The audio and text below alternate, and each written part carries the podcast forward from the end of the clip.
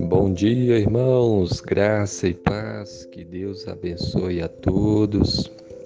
A palavra de Deus em Gálatas, capítulo 5, versículo 22 e 23 diz assim: Mas o fruto do Espírito é amor, alegria, paz, longanimidade, benignidade, bondade, fidelidade, mansidão, domínio próprio.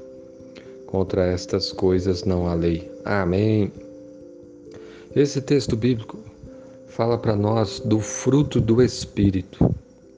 O Espírito Santo, quando habita em uma pessoa, ele produz fruto. E esse fruto se mostra na vida da pessoa. Porque quando o Espírito Santo está agindo na nossa vida,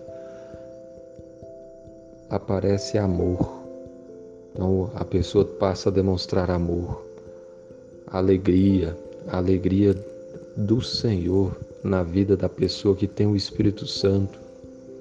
Paz, paz no coração, longanimidade, aquela paciência muito grande que o Espírito Santo ele age na nossa vida para que essas coisas apareçam. Benignidade, a pessoa mostra benignidade com as pessoas, bondade, fidelidade, mansidão, domínio próprio. Se o Espírito Santo está trabalhando em nossas vidas, ele vai produzir fruto e essas virtudes vão aparecer em nós. Olha só o tanto que é importante que nós busquemos andar guiado pelo Espírito, dirigido pelo Espírito Santo.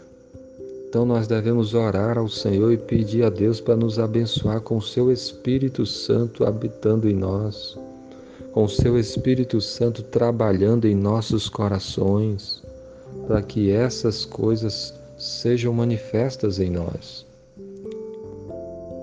Nós precisamos do Espírito Santo para que nossa vida seja cheia de amor, de alegria, de paz, de longanimidade. Devemos buscar o que o Espírito Santo haja no nosso coração para que nós sejamos então benignos, para que mostremos bondade, para que nós sejamos fiéis, mostramos fidelidade, sejamos mansos, domínio próprio. Contra essas coisas não há lei. Então nós devemos clamar a Deus e pedir a Deus para que o Espírito Santo opere dentro de nós. Olha só o tanto que seria bom se todas as pessoas manifestassem essas coisas. Como seria bom se nós manifestássemos mais e mais essas coisas. Mas infelizmente muitas vezes nós não agimos assim. Isso é um sinal da nossa carnalidade. Por isso é que nós devemos pedir perdão a Deus, se arrepender dos pecados, confessar e pedir a graça de Deus, que o Espírito Santo opere dentro de nós. A boa notícia é que Jesus morreu, ressuscitou e quem nele crê tem a vida eterna. E ele nos dá o seu Espírito para habitar em nós e o Espírito Santo produz fruto. Então busque andar cheio do Espírito Santo e certamente sua vida será grandemente abençoada. Que Deus abençoe a todos. Amém.